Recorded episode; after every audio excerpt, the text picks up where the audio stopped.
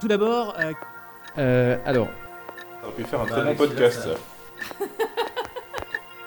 Et donc, euh, bonsoir. J'ai un avis extrêmement subjectif. Voilà. voilà ce que je pourrais dire en quelques mots. Mon camarade a très bien parlé, il a dit l'essentiel.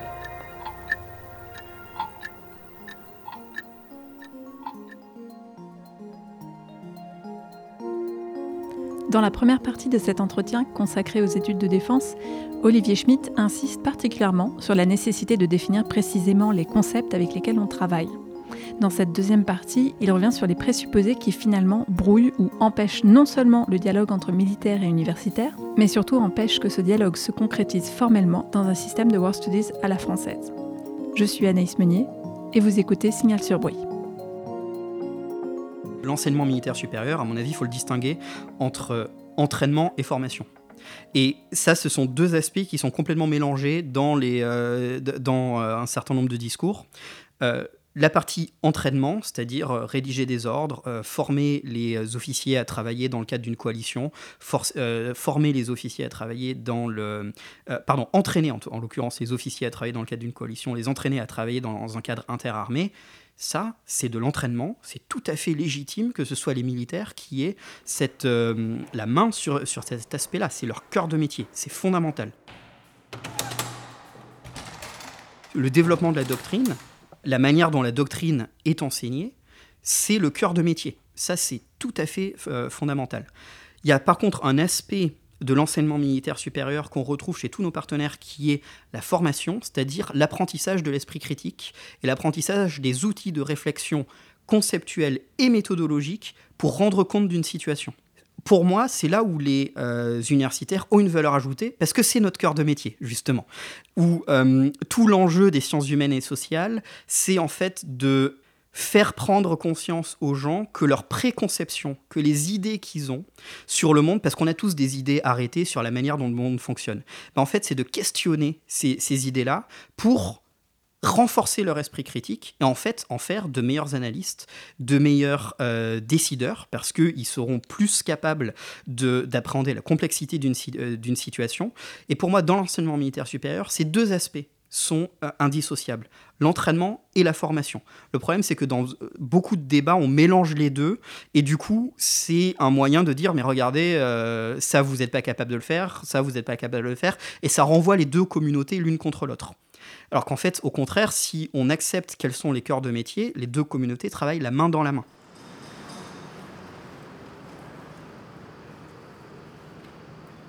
Le lieu où les deux communautés peuvent se rencontrer, pour moi, c'est aussi sur le travail sur la doctrine. Parce qu'en fait, la doctrine, ce sont des concepts. La doctrine, c'est une théorie. C'est une théorie de la victoire. C'est la manière dont des organisations militaires, à un moment ou à un autre, pensent qu'elles vont remporter la victoire et que euh, si on met en place un certain nombre euh, d'a- un certain nombre d'actions.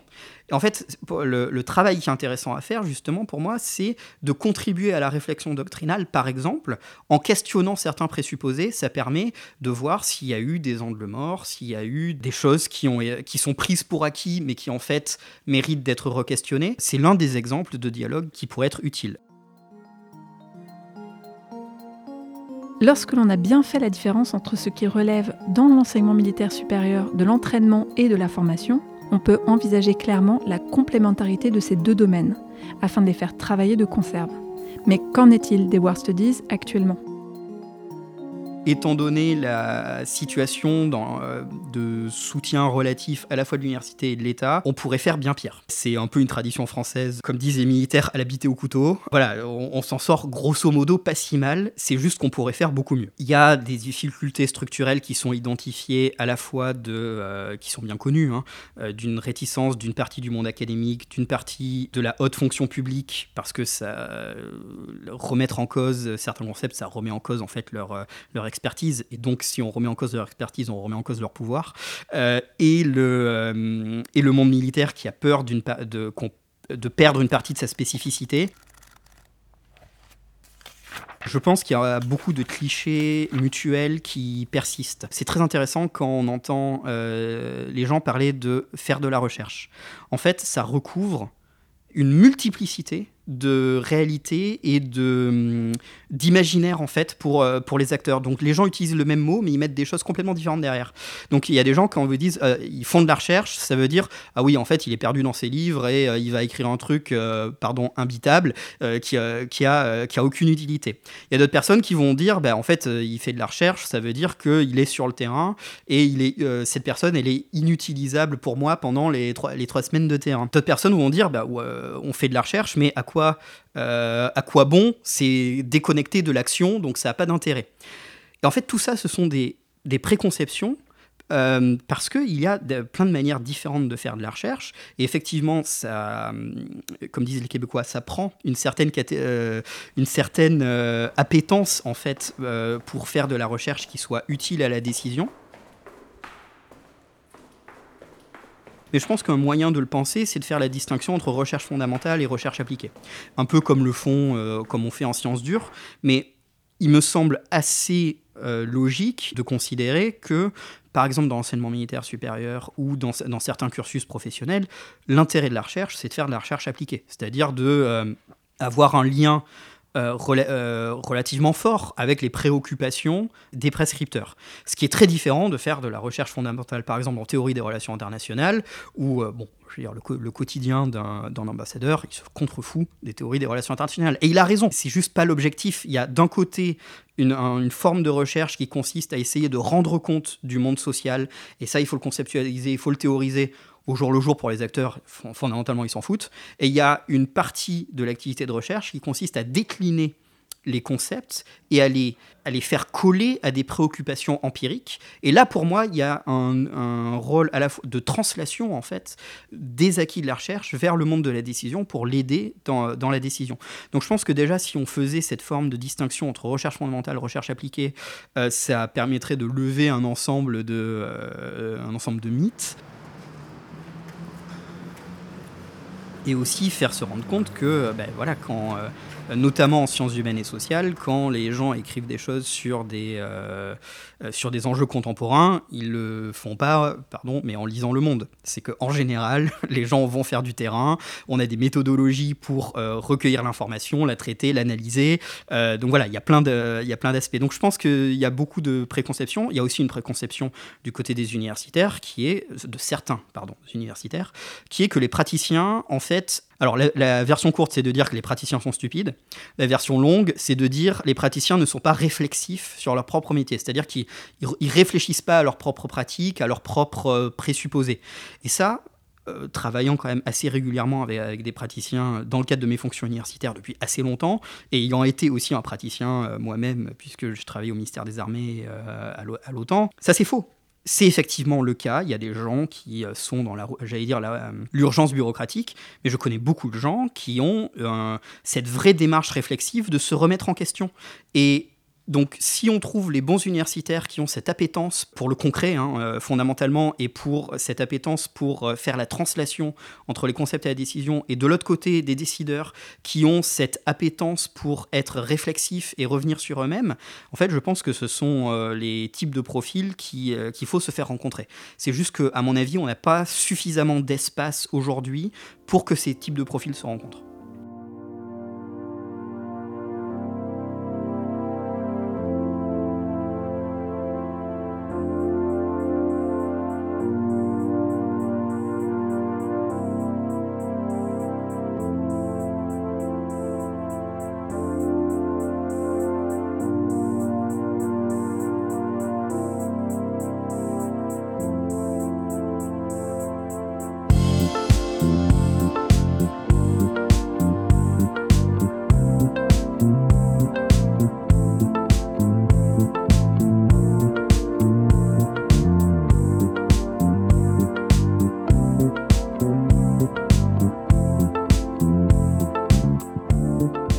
Deux éléments sont nécessaires au développement des War Studies à la française. D'un côté, il faut trouver les universitaires qui ont envie de faire le lien entre leur recherche universitaire et leur application concrète dans l'aide à la décision, notamment.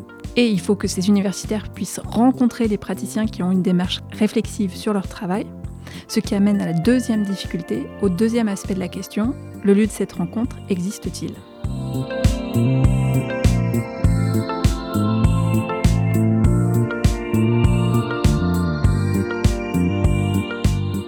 Pour continuer cet entretien, je demande à Olivier Schmitt s'il fait la même différence entre praticien et théoricien qu'entre chercheur et expert. Et enfin, je lui demande si l'IHEDN peut être le lieu de cette rencontre.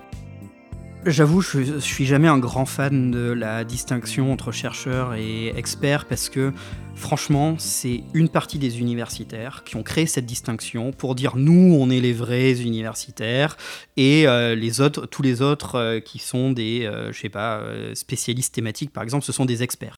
Si on regarde la qualité à la fois de collecte de travail empirique et de rapport euh, à la conceptualisation, je connais pas mal de chercheurs de think tank qui ont non seulement pas à rougir, mais qui en, ont à remontrer à un certain nombre de, collègues en poste. Donc c'est vrai que je suis pas fan de cette distinction entre euh, chercheurs et experts parce que ça a été un moyen pour certains universitaires justement de maintenir la tour, d'ivoire et de dire euh, nous, nous on est les purs, les autres euh, ce sont des experts, ils sont, ils sont, ils sont compromis.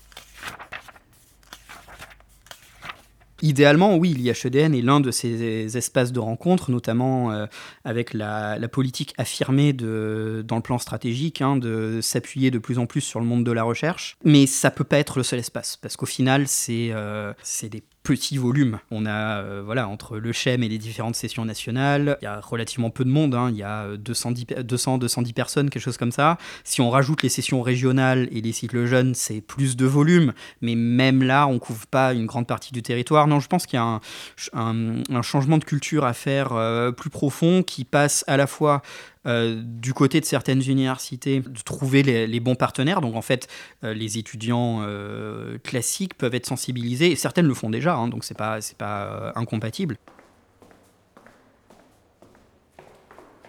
Ça doit être une forme de symbiose qui euh, couvre l'intégralité du spectre de, la formation, que ce soit dans les universités euh, civiles, que ce soit dans l'enseignement militaire supérieur, les différents paliers de l'enseignement militaire supérieur, et euh, plus au-delà, au sein de l'appareil d'État lui-même, où je pense qu'il y a certainement besoin de faire plus de place au monde de la recherche dans l'aide à la décision. C'était notamment censément l'une des volontés de faciliter le fait que les titulaires de doctorat accèdent à l'ENA ou à des postes de d'administrateur civil, mais d'après ce que je vois, c'est, euh, enfin, c'est, ça reste très difficile à mettre en œuvre et absolument minime.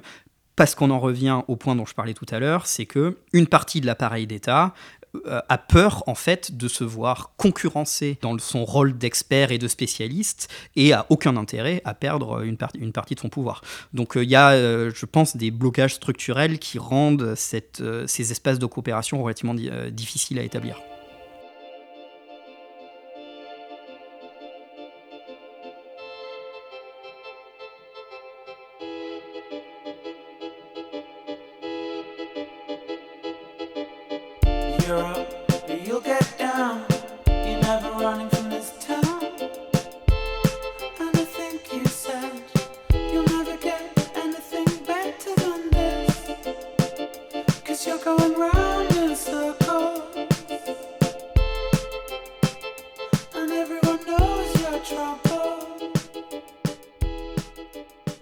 L'enseignement militaire supérieur dont parle Olivier Schmitt concerne en fait l'enseignement militaire supérieur interarmé de niveau 2, dont j'ai déjà nommé les différents organismes présents sur l'école militaire, puisqu'il s'agit de l'école de guerre et du CHEM.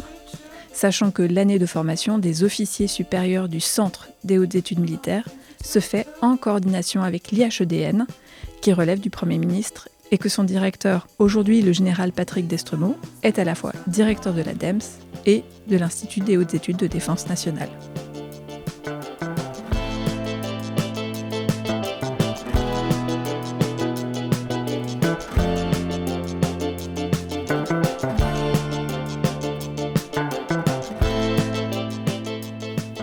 Et pour en revenir aux propos d'Olivier Schmitt, l'IHEDN est un lieu où cette rencontre peut se dérouler.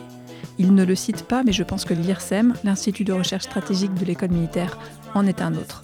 Mais des blocages institutionnels persistent et sont donc difficiles à lever pour que cette coopération se développe réellement. Pour terminer cet entretien avec Olivier Schmitt, je lui demande ce qu'il espère pouvoir apporter à l'IHEDN grâce aux compétences qu'il a pu acquérir de par son expérience professionnelle et par sa démarche universitaire. Ce que je- j'espère pouvoir apporter, c'est euh, c'est plusieurs choses. La première, c'est une forme euh, d'habitude de l'enseignement militaire supérieur euh, au sens large, mais des interactions et de la formation pour des publics avancés, parce que j'ai eu la chance dans ma carrière d'enseigner à la fois au Royal College of Defence Studies, donc qui est l'équivalent du SHEM pour les Britanniques, et à la National Defence University, donc qui est l'équivalent du SHEM pour les Américains. Et donc j'ai pu observer assez régulièrement ces types d'interactions. Voilà, ce que je j'espère pouvoir apporter, c'est à la fois la dimension comparative de pouvoir montrer ben, il y a des choses qui marchent à l'étranger et euh, il n'y a pas de raison de ne pas s'en inspirer. Une, euh, appétence, j'espère en tout cas, euh, pour euh, ce lien dont je parlais tout à l'heure entre les concepts et la décision et créer des cycles vertueux entre les deux. Une connaissance hein, des, euh, des réseaux scientifiques euh, nationaux et, internationaux et un vrai intérêt pour développer de nouvelles modalités pédagogiques, puisque l'un des objectifs, notamment la réforme en cours de l'IHEDN, c'est euh, d'élargir ce qu'on appelle classiquement le triptyque pédagogique de l'IHEDN, qui sont les conférences, euh, les missions euh, à l'étranger et les visites de sites ou de régiments ou, ainsi de suite. Et en fait, de compléter ça de tout un ensemble d'outils pédagogiques qui sont en fait fondamentalement plus adaptés euh, aux, compétences qu'on cherche à faire acquérir aux auditeurs, qui passeront par des serious games, des études de cas, une formation à la prospective et aux méthodologies particulières de, la prospective. Donc le but étant, voilà, de... Je vous ai dit au tout début que hum, ma grosse... je sais pas si c'est une révélation intellectuelle, mais j'avais été frappé par le contraste entre ce que j'appelle le modèle du crocodile, qui était euh, celui que je connaissais en France, et euh, le moment où en fait on m'a demandé mon avis, on m'a, forcé à rentrer en détail dans l'étude euh, des textes et à forcer à réfléchir de manière critique. Et, euh, et en fait, euh, si je peux résumer euh, ça d'une manière, d'une formule un peu malpropre, très certainement, je, veux réduire au minimum le côté pédagogie du crocodile à l'IHEDN. Je trouve que le fait que les auditeurs soient dans des conférences passifs, c'est pas si intéressant quand on a le niveau des auditeurs actuels. Merci encore à Olivier Schmitt pour cet entretien très enrichissant. Nous nous retrouvons dans 15 jours pour un épisode spécial Noël. Et en attendant, n'hésitez pas à laisser vos commentaires et vos suggestions sur la page Facebook du CDEM et sur les différentes plateformes d'abonnement Apple Podcast, Spotify ou bien encore Deezer. À très bientôt dans Signal sur Bruit, le podcast du Centre de documentation de l'école militaire.